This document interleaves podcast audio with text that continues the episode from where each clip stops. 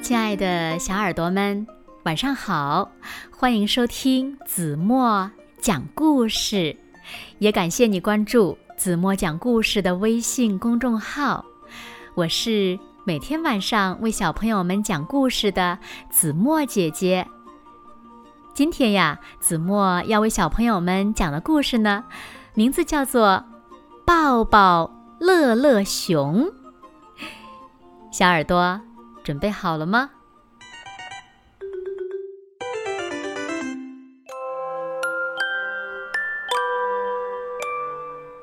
有一天早晨，鸡妈妈刚刚起床，就听见有人在敲门。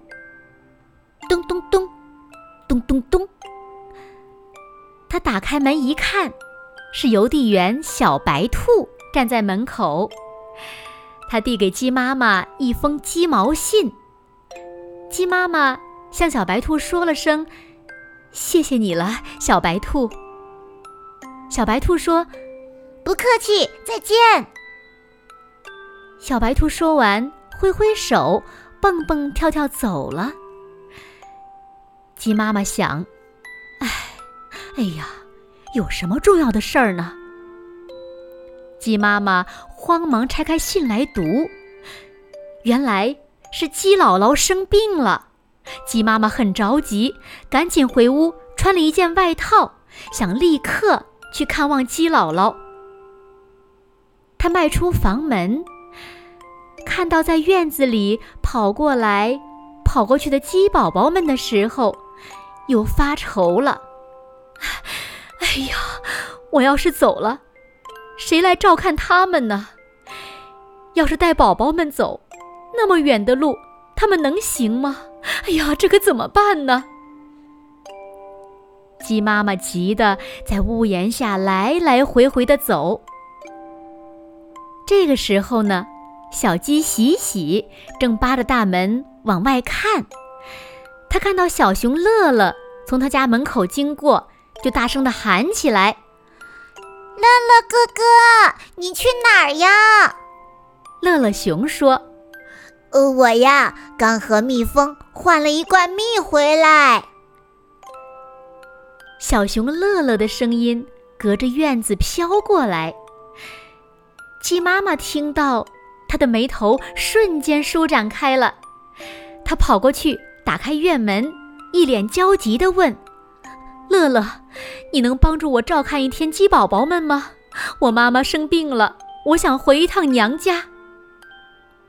乐乐熊说：“没问题，当然可以，您放心的去吧。”乐乐熊说着，就走进了院门。啊，谢谢你呀，乐乐熊。鸡妈妈说完，又转身嘱咐鸡宝宝们：“你们。”可一定要听小熊哥哥的话。然后，他就急匆匆地走出家门。鸡妈妈风风火火地赶回娘家的时候，鸡姥姥正躺在床上呢。他赶紧给鸡姥姥倒水喂药，又从篮子里拿出了给鸡姥姥带来的果子酱蛋糕，一口一口地喂鸡姥姥吃下去。吃了药，又见到了鸡妈妈，鸡姥姥很高兴，她觉得自己的病已经好了一半儿。鸡姥姥拉着鸡妈妈的手说：“我呀，其实也没什么大病，就是想你了。孩子们都好吧？都很好，别惦记他们，我让小熊乐乐。”照看他们呢？什么？你竟让一只熊照顾鸡宝宝们？鸡姥姥吓得汗都出来了，病立刻又好了一半。她一把掀开被子，从床上跳了起来。我说呀，你好糊涂呀！小熊还不把鸡宝宝们当午餐给吃掉？鸡姥姥的话把鸡妈妈吓了一哆嗦，差点儿把手里的水杯给扔掉。啊不会，不会的吧？乐乐熊是一只好小熊的。鸡妈妈磕磕巴巴说出这句话的时候，声音有些打颤。它用翅膀拍着砰砰跳的心口，安慰着鸡姥姥，也在安慰着自己。我看呐，你还是快回去吧，马上就走。可是，可是您的病……哎呀，不要担心我，我已经全好了。你快走吧。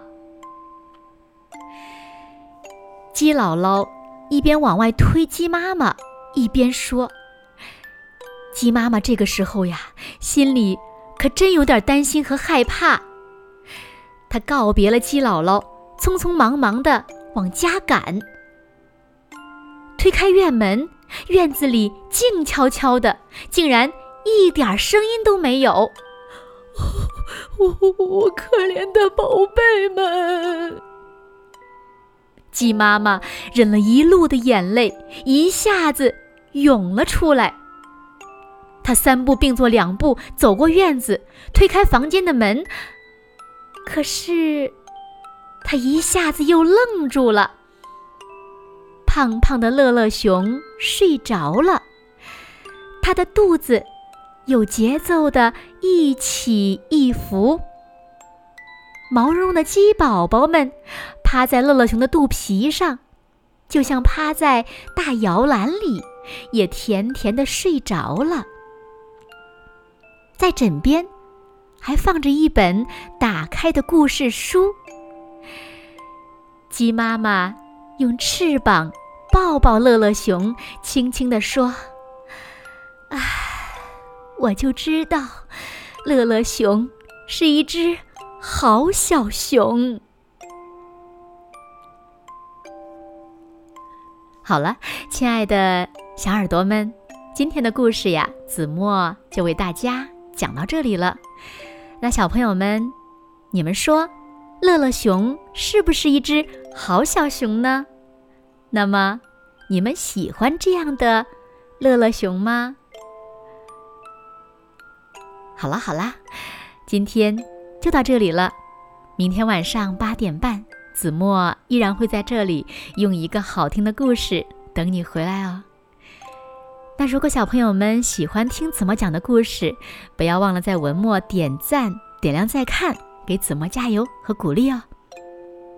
那现在睡觉时间到了，请小朋友们轻轻的闭上眼睛，一起进入甜蜜的梦乡啦。